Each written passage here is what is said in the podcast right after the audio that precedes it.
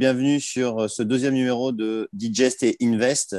Nous sommes là avec David et moi-même pour vous présenter, aborder les thèmes d'actualité qui, ont, qui font l'actualité d'ailleurs de, cette rentrée. Alors avant toute chose, avant de commencer, de mon devoir de, vous dire que cette présentation est uniquement à des fins éducatives et ne doit pas être considérée comme un conseil en investissement ou ne doit pas être considérée comme une recommandation euh, d'achat ou de vente d'un instrument financier. Il faut bien s'assurer de bien comprendre les risques liés au trading avant de vous engager et engager votre capital et ne risquez jamais plus que vous êtes prêt à perdre. Euh, et pour finir, les performances passées ne préjugent jamais des, résultats futurs.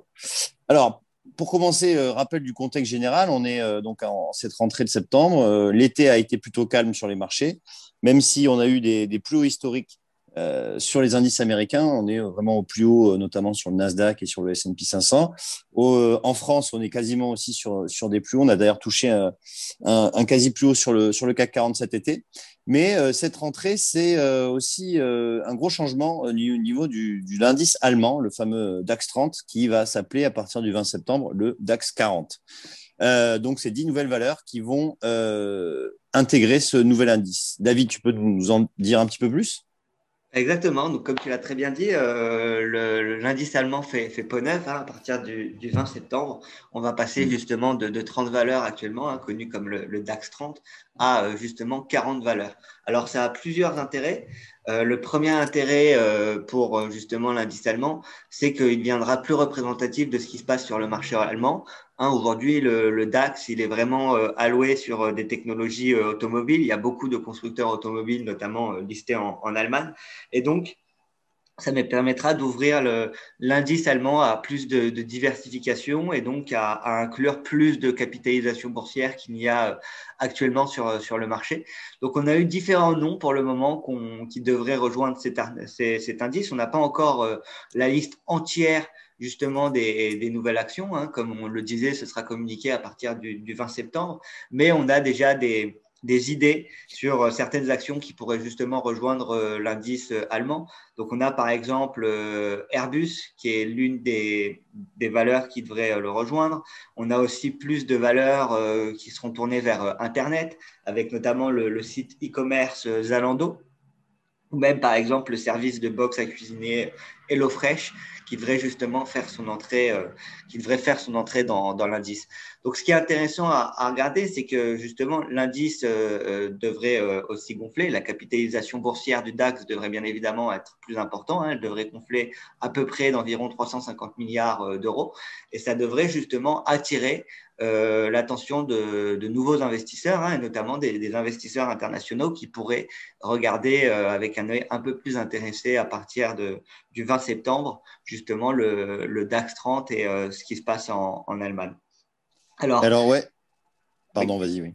Alors, ce qui est intéressant à, à regarder, c'est que malgré cette, cette, nouveauté, on a pour le moment un, DAX euh, qui, a, qui, a, tapé la résistance aux alentours des, des 16 000 points. Et puis, on n'arrive pas, on n'arrive pas à repartir depuis. Là, on est en train de corriger un petit peu. Euh, après, euh, comme tu le disais, record après record, justement, euh, tout au long de l'année, hein, depuis le mois, euh, d'avril, euh, le mois d'avril 2020. Après qu'on ait annoncé le, Covid et les restrictions, on avait eu une grosse baisse. Et puis après, tous les marchés sont bien repartis. D'ailleurs, on est largement au-dessus des niveaux pré-Covid. Hein. Pour rappel, le, DAX, il était aux alentours de, de 14 000 points. Et puis, on est aujourd'hui à, à 16 000 points. Donc, ça va être intéressant de voir justement comment les investisseurs vont accueillir euh, ces ajouts d'actions dans l'indice allemand. Oui, et euh, petite anecdote aussi euh, intéressante, c'est qu'il y a une valeur qui va être à la fois dans le CAC 40 et dans le DAX 40, c'est Airbus. Vous savez qu'Airbus euh, euh, devrait donc euh, intégrer ce, cet indice allemand et, donc être dans les deux plus gros indices européens. alors, on va passer, on va, on va traverser l'Atlantique maintenant et on va aller au, du côté des États-Unis. C'est que la, semaine dernière, vendredi dernier, on attendait un chiffre qui intervient d'ailleurs dans tous les premiers vendredis du mois. c'est les créations d'emplois aux États-Unis dans le secteur, dans tous les secteurs sauf le secteur agricole. Et apparemment, ces, ces, chiffres ont été très largement sous les, sous les attentes. Exactement. Euh, et c'est pas euh, et pas qu'un peu parce que les attentes justement euh, anticipées 850 000 emplois, si je dis pas de, si je dis pas de bêtises. Oui, c'est ça, oui. Et on en a eu, et on en a eu 235 000 justement au mois d'août. Donc c'est le plus faible en, en 7 mois. Et ce qui est d'autant plus intéressant à regarder, c'est qu'à côté de la baisse des emplois, les salaires ont par contre, ont par contre augmenté. Donc, qu'est-ce que veulent dire ces chiffres? Euh, Le premier, ça montre euh, l'inquiétude euh, que les marchés pourraient avoir en, fonction du, variant Delta, hein, en raison du variant Delta, mm. et qui commence, de qui commence à peser justement de plus en plus sur, sur l'économie. On a eu aussi Justement, euh, il y a deux semaines, on a eu euh, Jackson Hole, donc la réunion des, banquiers centraux euh, américains. Et le grand débat en ce moment sur les marchés, c'est est-ce que la Fed va justement arrêter ou en tout cas réduire ce programme d'achat d'actifs. Hein. pour rappel, depuis qu'on est rentré dans le Covid, la Fed et même la, Banque centrale à autre titre a justement euh, soutenu les marchés avec des enveloppes euh, de plusieurs milliers de milliards euh, pour justement faire en sorte que l'économie tienne. Et on attend désormais une, réduction de ce programme de rachat d'actifs. Et donc, on n'a pas encore la date exacte. Alors, on a plus ou moins des anticipations. Ça devrait arriver soit en fin d'année, soit euh, en début euh, d'année prochaine, mais on n'a pas encore euh, vraiment la date, donc ça dépendra des, annonces de, Jerome Powell, le président de la, Fed. Ce sera à suivre. Oui, c'est vrai que effectivement les mauvais chiffres hein, qui sont qui, ont été dans le secteur, pardon, les mauvais chiffres qui, ont été publiés vendredi dernier ne poussent pas à, ce que la Fed bah, réduise son programme d'achat d'actifs de manière très euh, prochaine. C'est même si l'inflation est là, euh, c'est vrai que euh, maintenant les anticipations sont plutôt pour le mois de décembre, voire début d'année prochaine. Mais effectivement, on va suivre ça avec impatience. et notamment, on a la, prochaine, la prochaine réunion de la Fed qui va intervenir le 21 et 22 septembre. Donc, on, suivra ça avec, avec très, beaucoup d'attention. Surtout que maintenant, Surtout que les marchés sont au, plus haut, donc ce sera intéressant de voir si euh, cette annonce pourrait amener euh, une correction ou un, un trou d'air justement sur, euh, sur les marchés. Et, effectivement, si, si, on a, si l'annonce est plutôt tôt dans le temps, c'est-à-dire que ça arriverait plutôt vers octobre ou novembre, là, ça pourrait avoir une forte correction sur les marchés, effectivement. Et, et c'est ce qui va faire d'ailleurs basculer, c'est un des gros facteurs qui, qui va faire évoluer les marchés sur, les, sur la fin de l'année. Euh, maintenant, on va parler justement d'une de ces grosses euh, sociétés qui, qui font un peu la tendance aussi euh, sur, sur les, marchés, c'est Facebook, et notamment avec l'avènement du, du métaverse. Alors, est-ce que tu peux nous expliquer un petit peu ce que c'est que le, que le métaverse? Alors, le métaverse, pour faire très simple, c'est un, monde virtuel pour vraiment imaginer la, chose. En fait, c'est euh, donc un monde euh, informatique, hein, créé, euh, créé, artificiellement de manière informatique, dans lequel les gens pourraient, sous forme d'avatar, se déplacer, échanger avec d'autres personnes, que ce soit échanger des mots, échanger des valeurs économiques directement via le métaverse, etc., etc. Donc, c'est vraiment en fait une sorte de monde virtuel je ne sais pas si tu as vu le, film euh, Ready Player One. Euh, ah, malheureusement, non. Bah, qui est un film de Steven Spielberg, ou euh, alors qui est un peu. qui est un peu, imagé, qui est un peu imagé pour rentrer dans les, dans les termes de la science-fiction, qui est d'ailleurs un film que je recommande à, tous ceux qui ne l'ont, qui l'ont pas vu. Et c'est un peu cette idée. Donc, c'est un idée en fait de, de monde virtuel, comme quoi demain, Internet euh, serait bien plus que euh, seulement euh, notre ordinateur. On, rentrerait en fait directement dans une sorte de métavers, dans une sorte de, monde virtuel dans lequel chaque utilisateur pourra interagir les uns avec les autres. Donc c'est assez intéressant de regarder. Alors pourquoi ça fait beaucoup de bruit? Parce que Facebook a, précisé que pour eux, lors de sa dernière assemblée générale, c'était vraiment le futur de l'Internet, que c'était aujourd'hui euh, la forme la plus probable d'évolution d'Internet d'ici les, prochaines années. Et ils ont d'ailleurs euh, annoncé lors de leur dernière réunion euh, ce focus à focus à 100%, justement, pas à 100%, mais en tout cas focus la, grande partie de leurs efforts sur cette création et la mise en place d'un métaverse. Alors, en général, quand on parle de métaverse, on pense tout de suite à la réalité virtuelle, à de la réalité augmentée, mais dans une certaine manière, hein, les métavers sont un peu euh, déjà là dans la société. Par exemple, si on pense euh, en avril 2020, on avait le rapport Travis Scott qui avait donné justement un, concert sur, sur Fortnite. Euh, et il y a eu 12 millions de spectateurs qui étaient connectés euh, sur ce concert. Donc on voit déjà que euh, avec des jeux comme Fortnite, avec des jeux comme Roblox, avec des jeux comme avec des jeux comme même GTA dans un, dans un certain sens, on voit vraiment en fait qu'aujourd'hui le, le, monde virtuel est vraiment important. On voit que la plupart des jeunes, quand ils rentrent de l'école et qu'ils ont fini leur vie réelle, ils se mettent directement dans le monde virtuel. Hein. Et donc, euh, on estime que ça pourrait être un marché euh, assez important. Donc, on a Facebook qui a creusé beaucoup de marché, mais on a aussi d'autres euh, acteurs qui s'y intéressent de près. Alors, par exemple, pour ceux qui souhaiteraient investir sur la thématique du métaverse, ils peuvent investir dans des boîtes comme Roblox, qui est un mélange entre Fortnite et, Minecraft. ils peuvent investir dans des boîtes comme Unity, qui est un moteur de jeu qui va permettre justement la création de ces jeux-là, ou même dans des boîtes comme Niantic, comme euh, Facebook dont on, parlait. Mmh. À noter que d'ailleurs, toutes ces boîtes sont, disponibles sur la, sur la plateforme euh, eToro, euh, notamment Roblox, hein, qui, qui est introduit, s'est introduit en bourse il n'y a pas si longtemps, hein, c'était au mois de, mois de mars dernier.